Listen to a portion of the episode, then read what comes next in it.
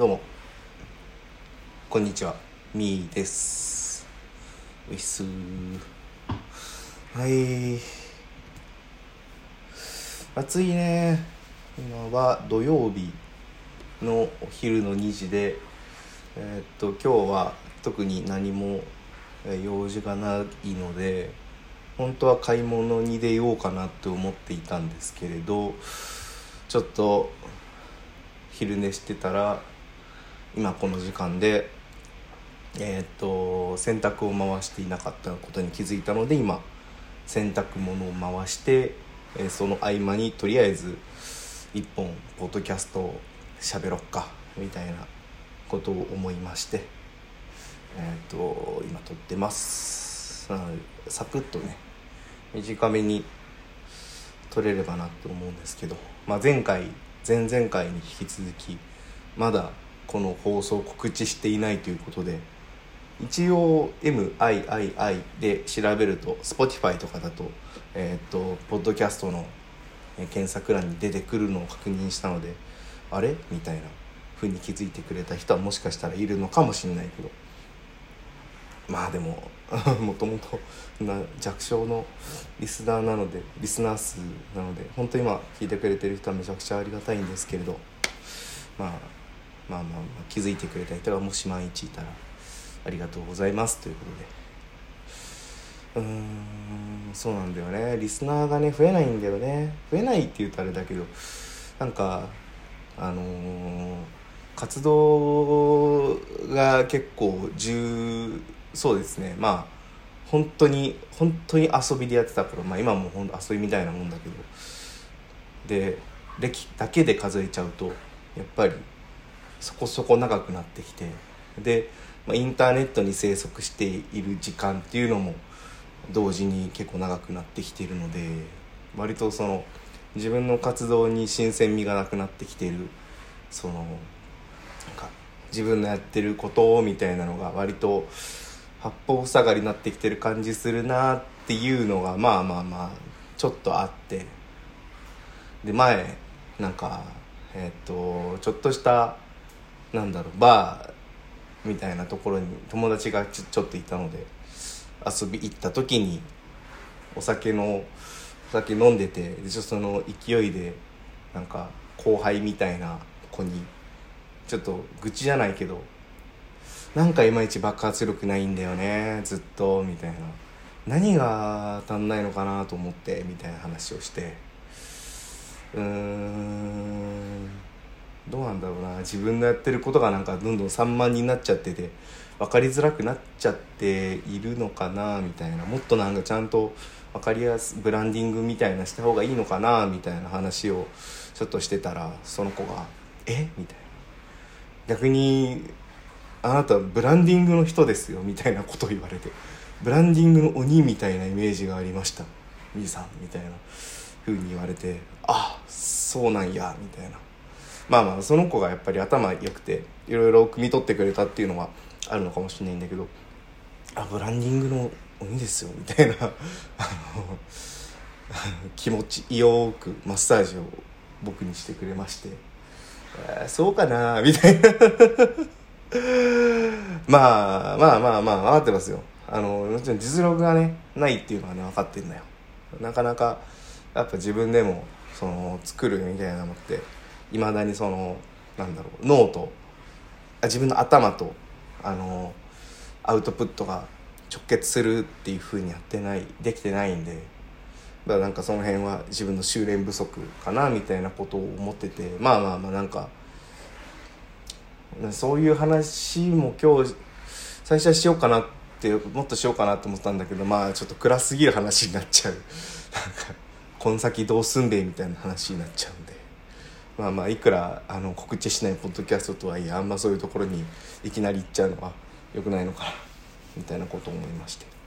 何しゃべろうかな。まあまあまあずっと音楽やっててまあその実力は伴わないにせよ歴だけは重ねてきてるんでなんか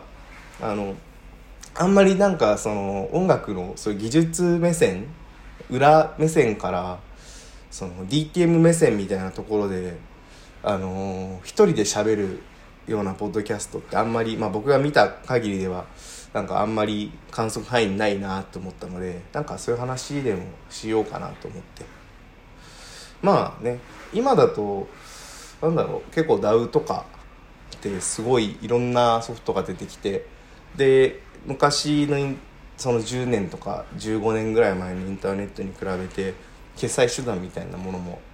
すごい増えてきたので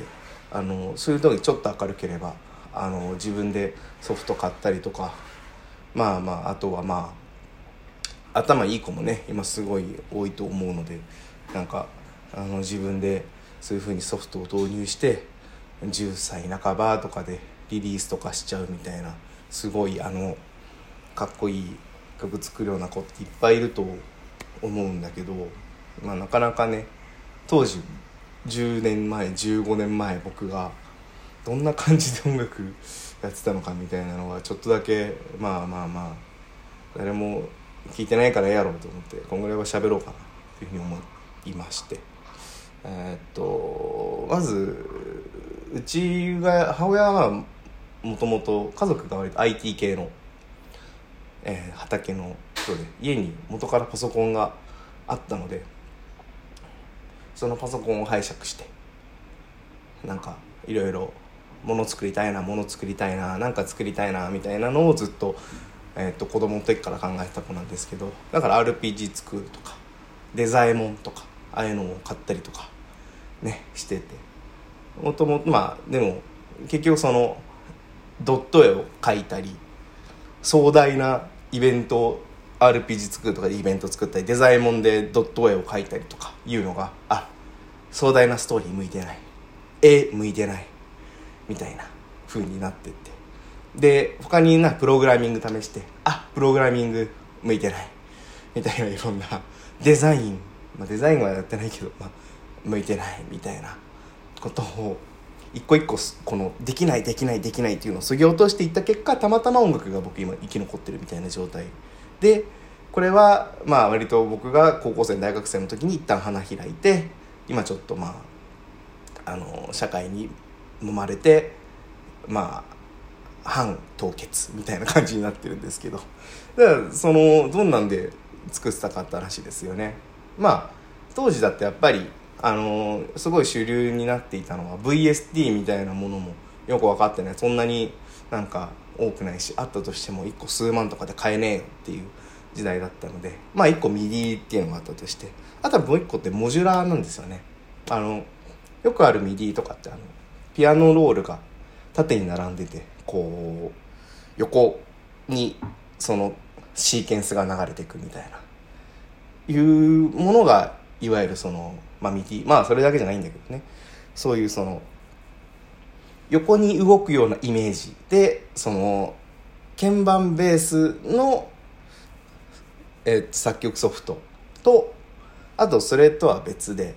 えっ、と縦ベース。まあ、これってあんまり今になると見たことある人ってあんまりいないと思うんですけどあの縦にその音の情報が流れていくっていうタイプのえっ、とまあ DAW があって。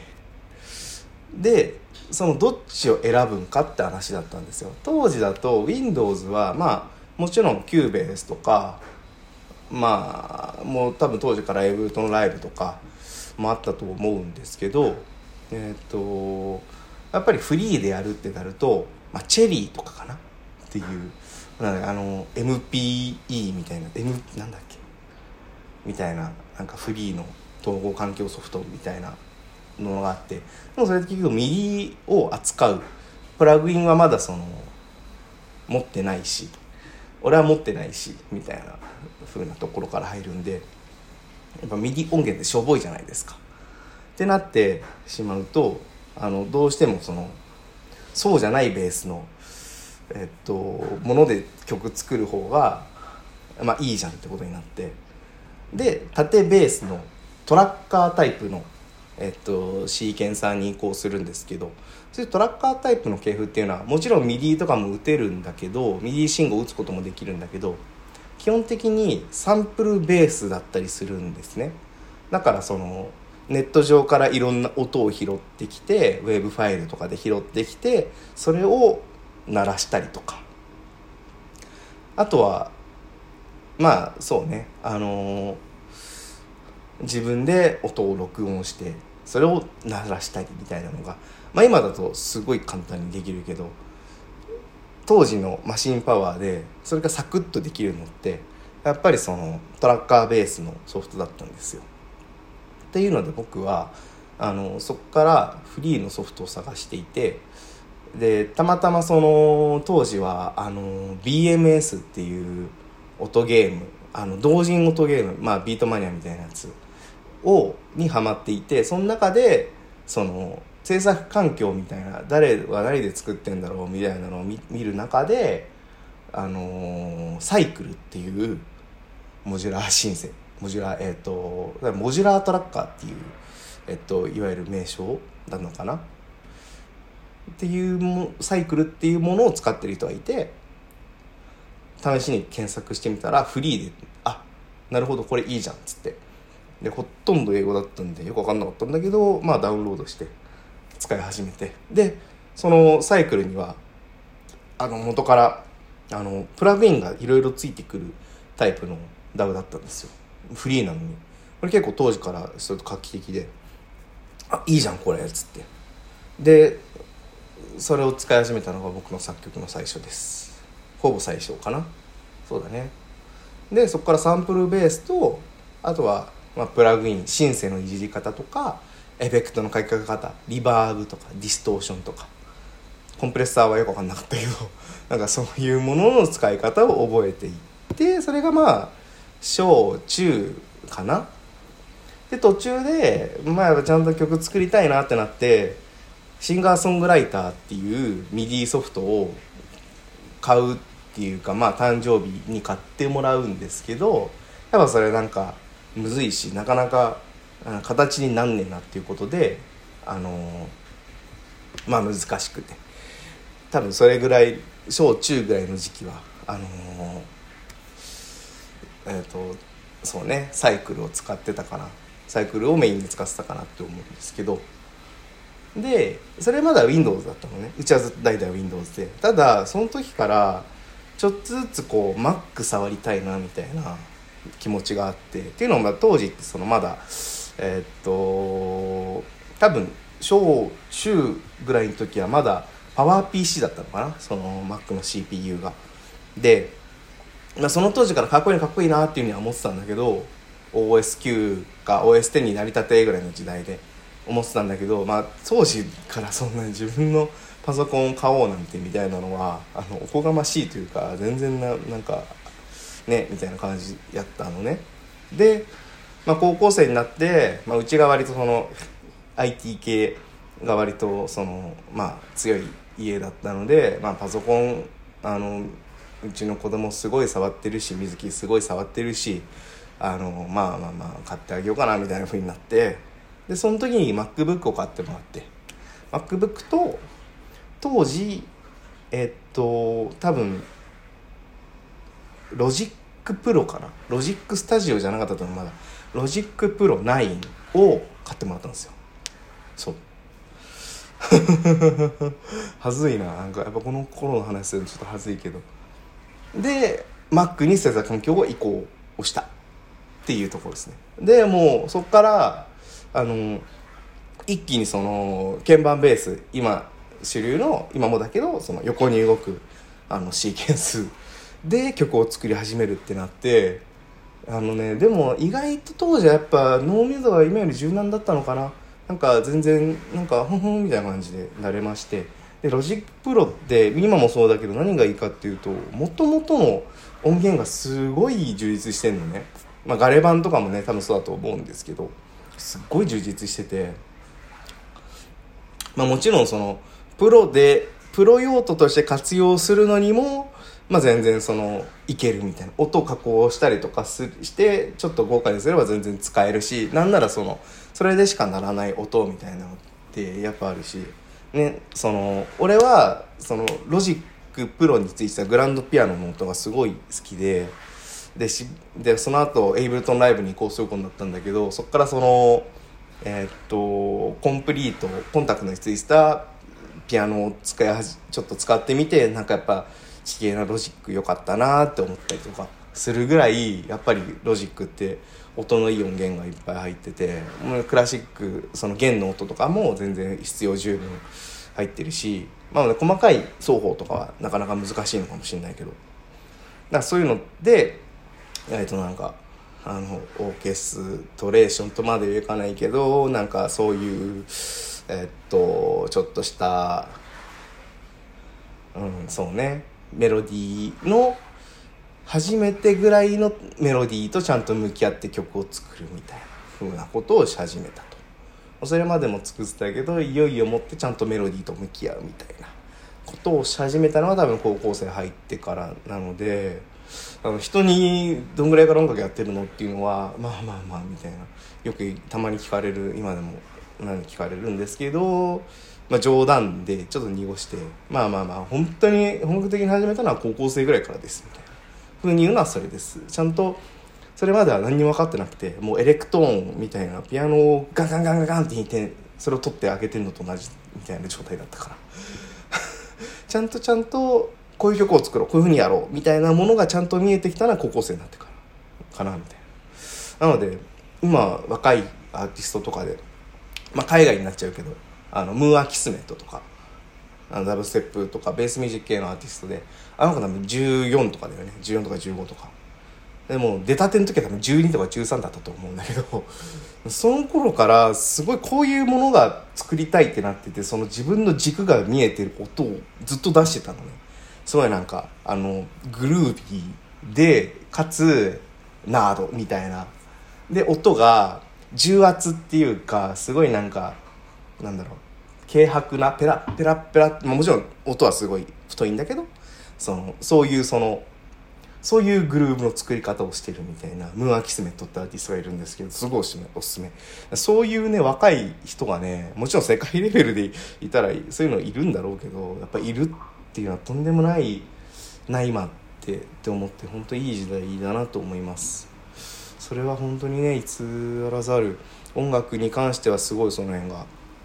ぐっと上がってきて日本でもそういうその若い子がそういう曲作ったり歌歌ったりみたいなのがなんだかんだその歌ってみた文化とか YouTube とかであの割とつながりやすくなったからあのいろんな情報が手に入るようになったっていうのってすごいいいことだと思うので今ってすごい羨ましいなと思いながら 何の話だっけ。まあまあじゃあ高校生はちょっとそんな感じででも多分大学入るかそれぐらいからまあロジックしばらく使ってきたけど、まあ、結局ダンスミュージックベースミュージックが好きだってことでそういう人らがよく使うプラグインあ、えっと、DAW 使ってみようかなってなってアカデミック版で、えっとエイブルトンを購入した。で大学の時はその多分使っててたかな？多分。大学入る前かそれぐらい。そうね。でそれをまあもうかれこれ多分98年78年？もうちょい少ないか。667年ぐらいは多分使ってきてるのね。やっぱ Ableton の良さってあのオーディオをめちゃくちゃ軽く扱えるところなんですよ。ロジックでももちろんオーディオちゃんと扱えるしなんならその音を引き伸ばす機能とかだとロジックの方が割と音があのナチュラルだったり結構変なことできたりして面白かったりするんだけどエイブルトンのオーディオのいじりやすさみたいなものはやっぱり結構他を他の追随を許さんのかなと。まあ全部のダブ触ってるわけじゃないからなんだけどね。やっぱり非破壊もできるし音を加工しながら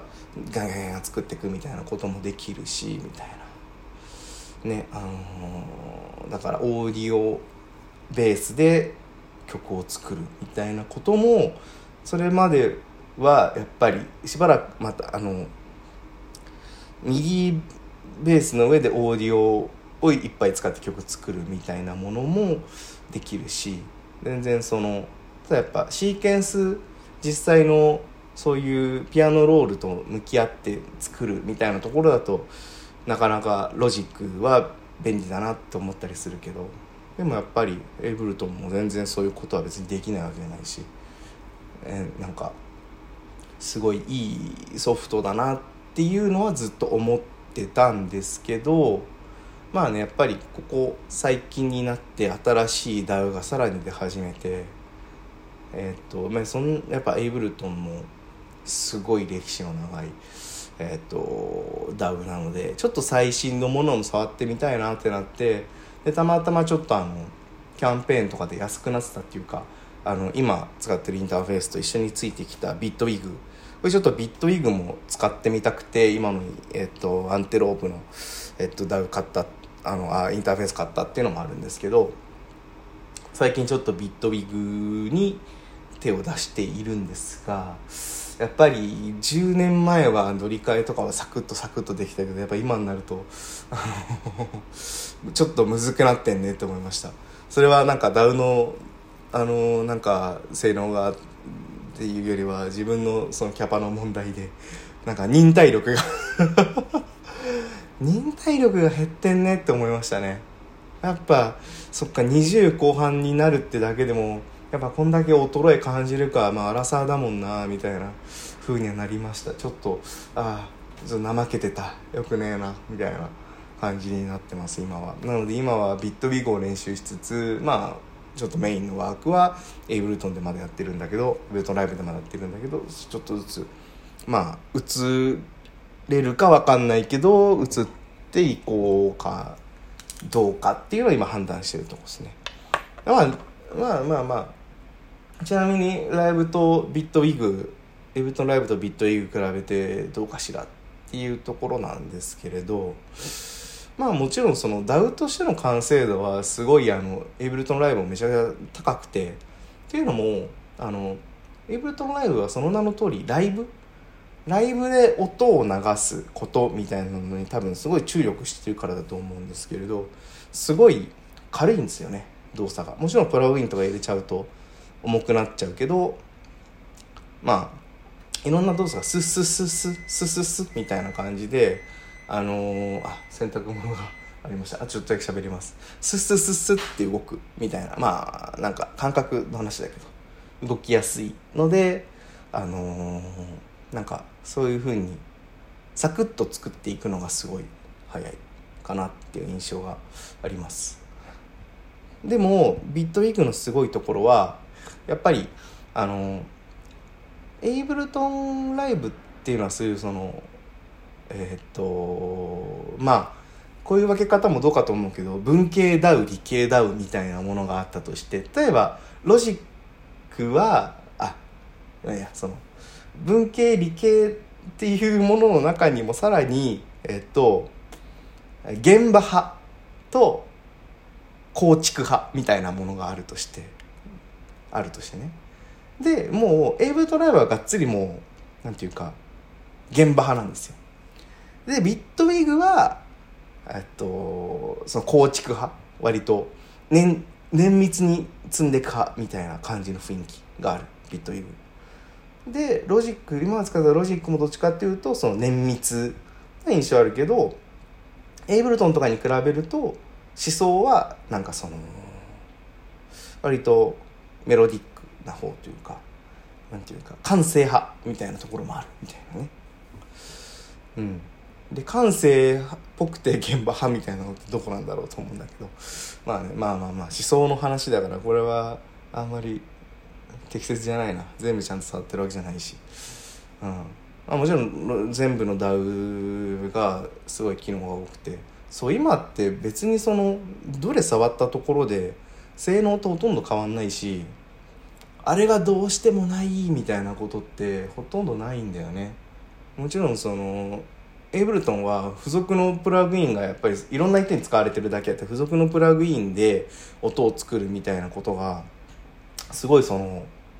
あの情報が共有されてて楽なんだけどそれをそのどうしても別のダウンに持っていくとあの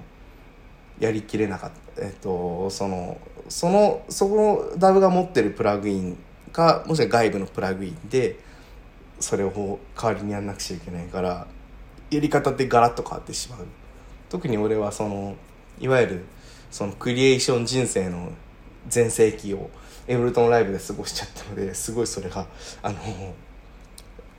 頭に染みついちゃっててそれが移行するの大変っていう一つ理由の一つでもあるんですけどなんかそういうその大きい機能の差がないっていう中でじゃあどれを使うのみたいなのって別に今は今となっては別にどれでもよくてまあもちろん予算とかがあると思うんですけれどまあでも別に今はどの DAW だってあの機能制限版みたいなのがあるわけだし、うん、そうねエブルトンだったらイントロが Live Intro があって Live Standard があってスイートがあって。 Bitwig だって、えー、っと16トラックだっけ？もうあの鍵盤とかについてくる8トラックスから16トラックスから Bitwig Studio フルバージョンまである。でも他の DAW だってまあロジックだけは結構例外であの元が安いから元がもう2万とかだよね。であれが手に入っちゃうから ロジックはとりあえず使っといて損はないと思うんだけど、うん、あれは安いよね。まだ俺が手出した当初って多分6万とかやぞ。6万でも相当安いけどね。6万でフルの木の手に入るのは当時だとかなり安いけどね。それが今2万になっちゃってんだからやっぱりアップルはすごい力を持ってんなみたいなね。感じするよね。えっ、ー、となんだっけ。そうだからもしね今あのあなた曲を作りたいです。新たに曲を作りたいです。まあ若い人もいるかもしれない。そうじゃない方もいるかもしれないっていう中で。じゃあ何を選べばいいんですか？っていうのはもうじゃあ好きなアーティストが使ってるダメ選んでくださいと。でもまああの普通はね普通はそうなんだけどでででも別にどれを選んでもしょ別にそんな変わんねえんだからでもお金があんまないんです。Mac なんです。だったらロジックがいいんじゃないですかね。まあ GarageBand がもともとあるからそれを使ってもいいし。そこからロジックがいいですね。とか。Windows だったらなんだろう？今なんだろう？その立ち位置の。DAW って。しばらく触ってないからもう。Windows だとなんだろうな。ワンスタジオスタジオ1とかも別に安いうん。まあまあまあ Windows はどうなんちょっとわかんないか。しょうがない。まあまあまあ好きなアーティストが使ってる DAW の機能制限版。体験版みたいなのもあるけどあれって結局あそっか Windows は FL があるか。FL でもいいもんな。FL めちゃくちゃ今いいもんな。まあ Mac 版も出てきたし。そうそう。だから本当に好きなアーティストの DAW を今は使えばいい。のかな。そのたまに話が出てくるその例えばエブルトン音が軽いですとかそういう話みたいなのはもう別に気にしてないから僕は。耳が悪いからね分かんないんだよねそんな。うんなんかどうでもどうでもいいって言うとあれだけどそれは別にビビたるもんですから。あなたがちゃんと曲作れるようになったらそれでちゃんちょっとお金が稼げるかもしれないってなったらあのパラで書き出してミックスダウンとマスタリングを別の人にお願いすればいいっていう話ですからね。はそしたらその人はプロツールスなり何なりでちゃんとせあの精密に音を作ってくれるでしょうというね 面白いですね、 DAW 僕の DAW の遍歴をサラサラサラっとね喋ってきたんですけどまあ Psycle、えー、ちょっと Singer Song Writer、えー、で Logic Pro。Singer Song Writer ってあれだよ。あの弾き語りやってた時期があったわけじゃないよ。まあ卓録はした時期あるけど。えっとサイクルシンガーソングライターロジックプロエブルトンライブ多分9と10で今ちょっとビットウィグ触ってるとこ。ろまあそその合間合間いろんなものにあの分けはしてるけど FL の体験版触ってみたり、えー、リーパーとかトラクション今ウェーブフォームかとか触ってみたり。なんかでもやっぱ本軸は僕はその辺でしたみたいなね。風な遍歴をたどっていきましてどっちかっていうと僕はまあ機材オタクとまではいかないけどなんかアーリーアダプター的なところいろいろ試してみたくなる。あんまり人が触ってないものを試してみたくなる性分なのでそういう浮気をいろいろしてるんですが普通に曲を作りたいですって人であればまあもう好きなアーティストが使ってる DAW を使えばいいんじゃないですか。Mac でお金がそんなないんだったらガレ版から初めて Logic Pro を使えばいいんじゃないですか。っていう話でした。うーんなんかなんかいろいろ語りたくなっちゃうねなんだかんだね、面白いですよ。うん。なんか DAW を乗り換えて何が面白いかっていうとねなんかまあこれは別にこれを念頭に入れて乗り換えてるわけじゃないけれどあの音楽を作ってる主体ってあの誰なんだと思いますかって言われるとまあ普通自分なんだけど機械に作らされてるなっていうのがちょっとわかるんだよね。面白いことに。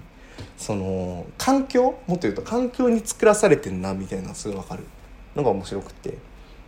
だから例えば Logic Pro の時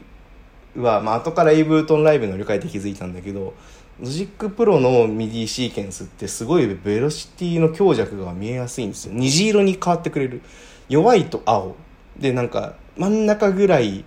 緑。で強いと赤みたいなあと黄色とかいろいろみたいな感じ。虹色に色が変わってくれてそれすごい面白くて。だからその目で強弱がすごい分かりやすいと。いうのでなんかそういうダイナミックスを割と意識した曲作りが楽しくなるんだけどでもエイブルトンに移った時にあの単色の濃淡でそのベロシティの強弱を判断してくれる。ベロシティっていうのは音の強さね。あのを判断し強弱を色の濃淡で見なくちゃいけないってなってちょっとだけその可視性が減るね。だからそうなると今どんぐらいの強さだってなって耳でまあ聞けばいいんだけどでも目で打ち込んでる時は目で打ち込んでるから俺は。そのポチポチポチってマウス打ち打ち込んででやってるから目で打ち込むってなるとあの目と手でやるってなるとなんかあのどうしてもそのベロシティみたいなところちょおおざなりになっちゃいがちというかまあ聞けばわかるんだけど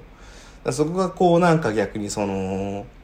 ループ感みたいな取ってつけた感みたいなものをちょっと強くあのしてくれる感じもあるし逆にえっとエイブルトンはそのドラムの打ち込みがやっぱりすごい楽で専用のあのドラムサンプラーみたいなものもついててそれをベースに音を入れて作っていけば割と簡単にループドラムループみたいなものも1枚のサンプルで作れるんだけどえっとロジックだと多分その外部の多分ドラムサンプラーみたいなものを当時はね今なんかあるかもしれないけど入れる必要みたいなのがあってなんか当時はあんまり自分の手持ちのサンプルがなかったっていうのもあるけどなかどうしてもロジックの音でしかドラムが組めなかったのであとはブレイクスとかたまに入れてみたいな。それはそれでちょっとなんか自分の中ではまあよくわかんないけどあったかな。その火星なのかな？わかんないけど。みたいな違いがあって。で今そのさっき言った通りエイブルトンライブからビットイグに移行するってなるとエイブルトンのプラグインでしかエイブルトンでしか使えないプラグインがすごい自分の音を作ってたってことが分かってあどうしようってなってるとか。そういうその環境に作らされてる自分のクリエイティビティみたいなものって本当にスッとした軸でしかなくて。でも別にその DAW によって作りやすい音を作るっってなるだけだしまあねもっと芯が強い人だと俺はこれでしか作れねえ俺はこの DAW でしか作れねえってなるけど、うん、そうじゃないと別になんか触ってんのだがそもそも面白いまあもしくはなんかそれが勉強になると思ってるやってるだけだから結構それ流されるんだよね。それがなんか面白いなというかかやっぱうんまあやっぱ人間って言っても生物であって生物って何がな自分の生命が何を生命なんたらしめるかっていうのってやっぱりあのまあ依存性だと思うので例えばねだから人が生命として人間が生命として、えっと、この世界に生を残していくには自分一人じゃそのいつか死んでパッと途絶えちゃうわけで誰かとつがいになんないと生命が残せないというふうになっていると。今のところはねつがいにならないと生命を残さないという意味ですごいあのひどく依存した生物だなっていうものに近いと思うんですけれど結局ものを作るっていうのもそのソフト DAW とかまあねデザインだったら別のソフトがあると思うんですけどそういうものと依存をしていてそれとソフトと依存をしているっていうことはその開発者と依存をしているってことだからなんかそういう そのやっぱ制作も人の営みなんだなみたいなことを思って思いましたと。うっ。す だからね自分一人であの何でもやれると思うなよってことですよね、まあ、ちょっとここから先はちょっとまたあのその後々喋ろうかな。そのうちなんかね。僕は割とそのそういったものを加味した上でもなんか割と一人でサクサクサクってやっちゃうのが好きなんでいろいろ自分で調べてやるのが好きなんでまあなんかね。一人だけど一人だけど一人じゃないみたいな。何言ってんねん。ね。あーなんかちょっとなんかなんでみんなこんな話があんましないのか分かったわ。あんま面白くないですね。あんま面白くないね。まあまあまあ。まあ宣伝するまでもう何本か撮ってあのー、ちょっとこの話をなかったことにしますがとりあえずアップはしようかな。というわけで洗濯物もできたんで干します。あざした。